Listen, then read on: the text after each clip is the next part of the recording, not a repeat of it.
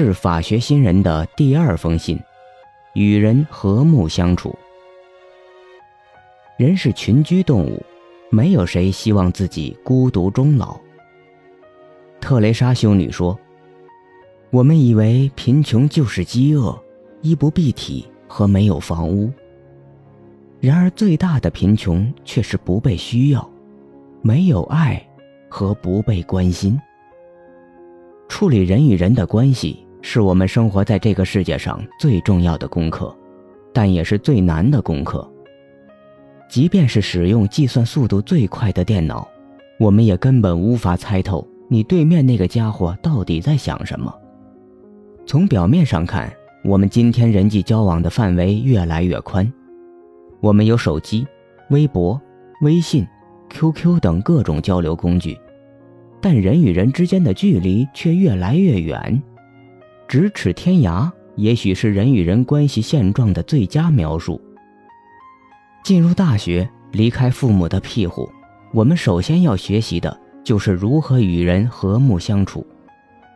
在某种程度上，在大学中与人相处的学习与实践，几乎奠定了你今后一生的处世之道。对大家而言，有几个方面是非常重要的。一，群体生活很重要。大家觉得在大城市生活和在小城镇生活，哪个地方的人际关系更丰富呢？哪个地方更容易培养人与人之间的关系呢？从常理上看，大城市的人那么多，人际关系应该更复杂、更丰富、更适合建立关系。但事实并非如此。相比而言，小城镇中人与人之间的关系会更为紧密，而大城市中人与人的距离更大，人的孤独感会更强，人际交往的障碍会更多。这主要的原因是，在小城镇中，人际关系是被选择的，我们必须被动地接受形形色色的邻居。你不喜欢小狗，但隔壁邻居养狗，而且还时常会牵着狗来你家串门那你就必须忍受。他不喜欢小孩，但隔三差五会有邻居让他帮着照看小孩。他也就会学着如何去接受或者喜欢上小孩。总之，在一个小群体中的我们，不得不去学会如何与人和谐相处。对于人的多样性、差异性的认识，要比在大城市中深刻的多。在大城市中，因为人多，有很多不同的群体，你可以根据你的偏好选择交往的圈子。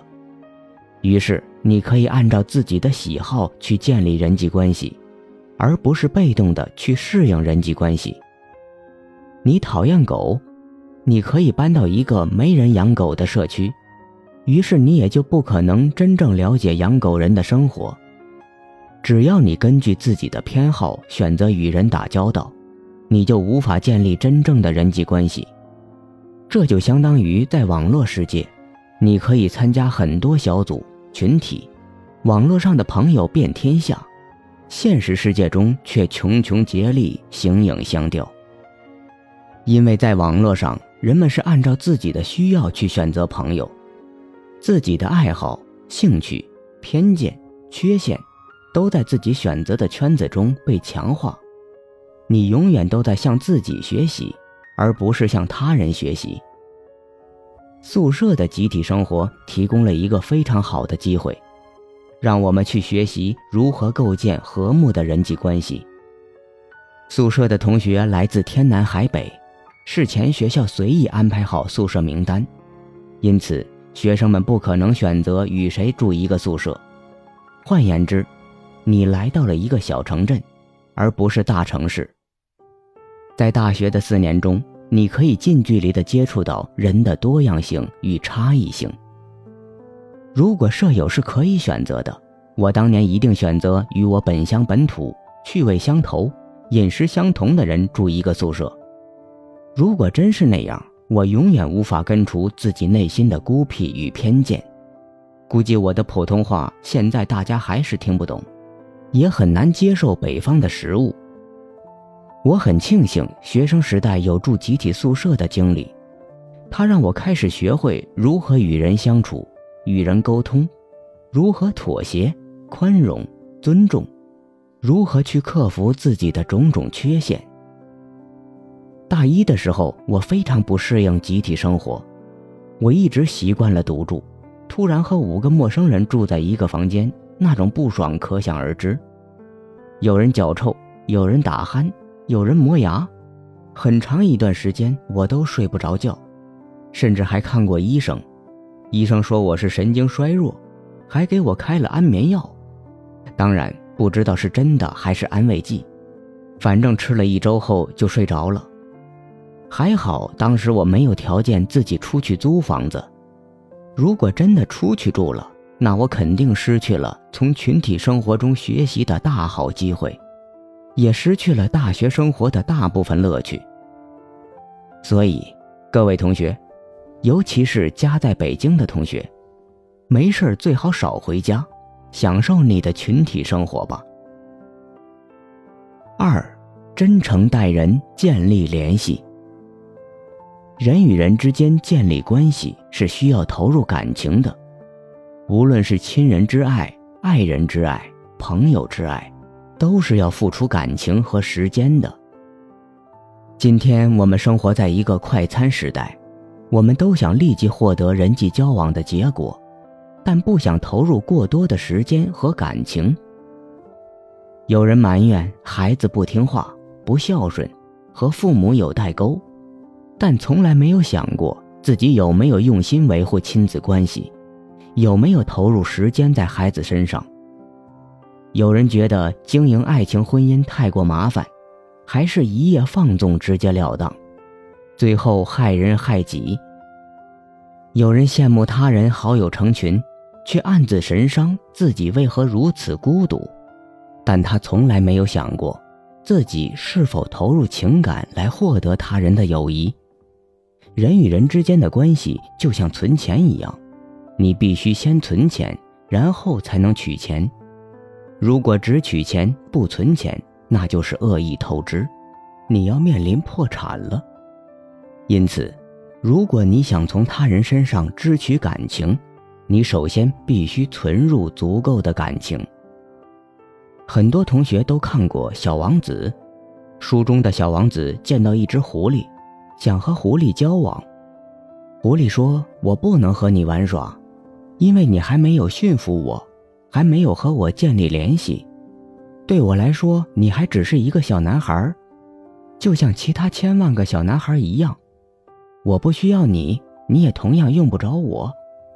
对你来说，我也不过是一只狐狸，和其他千万只狐狸一样。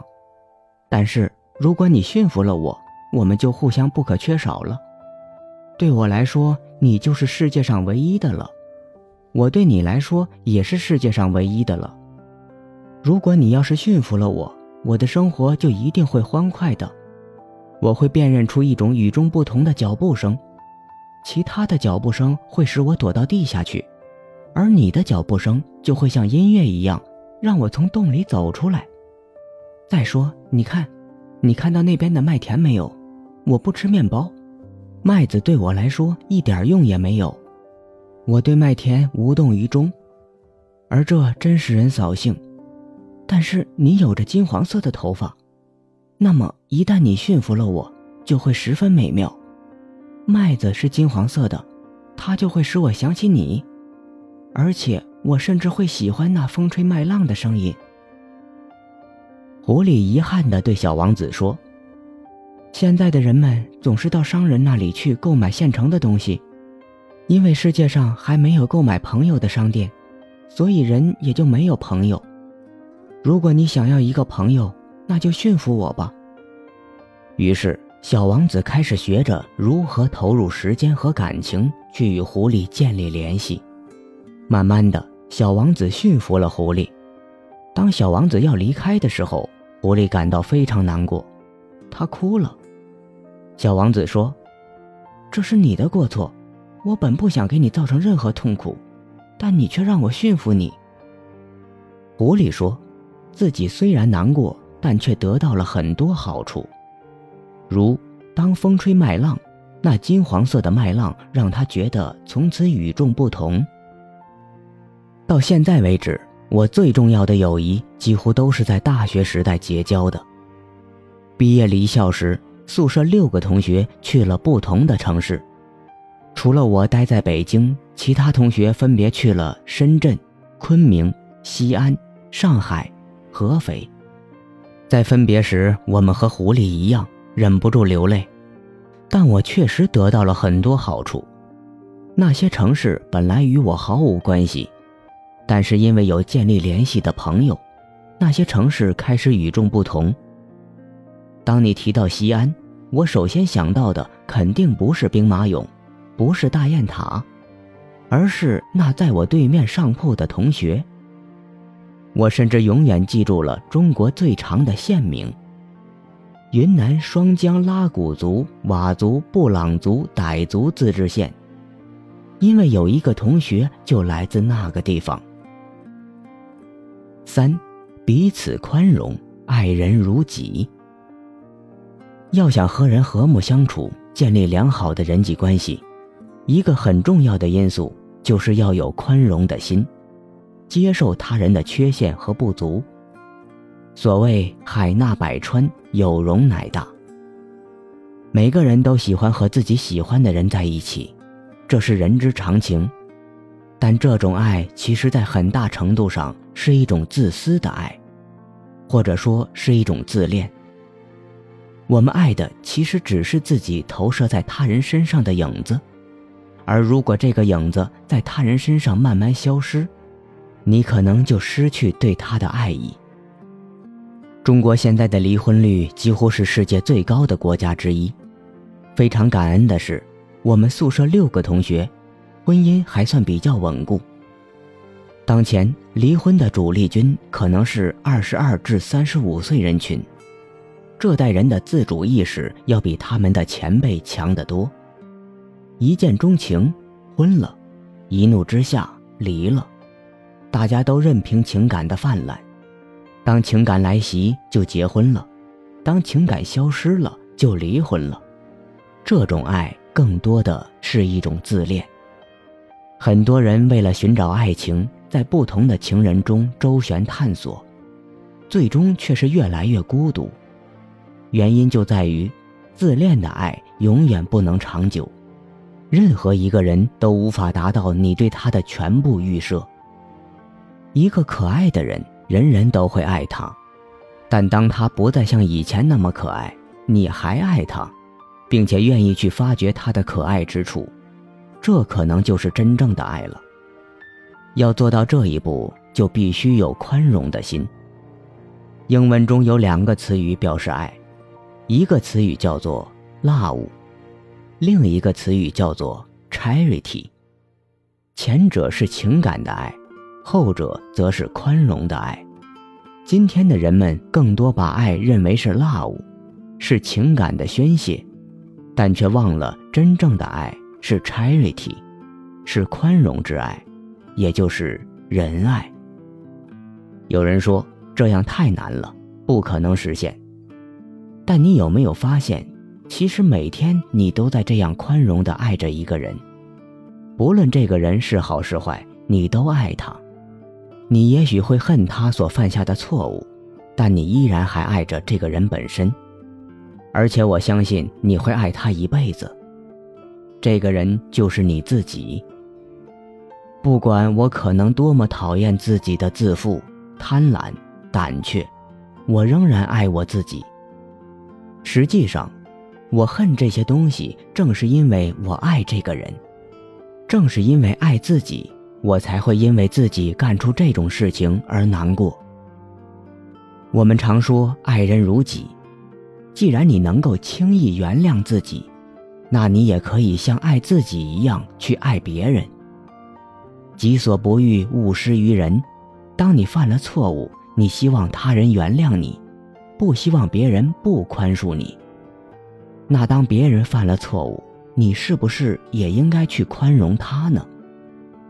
大学的宿舍生活其实就是一个很好的地方，操练宽容之爱的场所。宿舍的同学都有各自的偏好及缺陷。如果你能慢慢的接受他的缺陷，你也就能慢慢的喜欢上他。我在大学时非常讨厌我的上铺，因为他睡觉老是翻来覆去，还会打鼾。我不止一次在脑海中想象出针对他的种种恶毒计划，当然最后都没有实施。后来我慢慢的习惯了他，才发现他还是很可爱的。而且最后我发现，其实我的鼾声才是全宿舍最大的。他为什么睡觉翻来覆去？正是因为我的鼾声干扰了他。总之。去学会爱上有缺陷的对方，因为他和你一样不完美。处理好与舍友的关系，今后你也可以轻松的处理恋爱关系、工作关系等各种人际关系。这对你一生都至关重要。亲爱的同学们，愿你一生都拥有爱与被爱的能力。趁着今天人都在。唱首歌你就扬名立万了啊！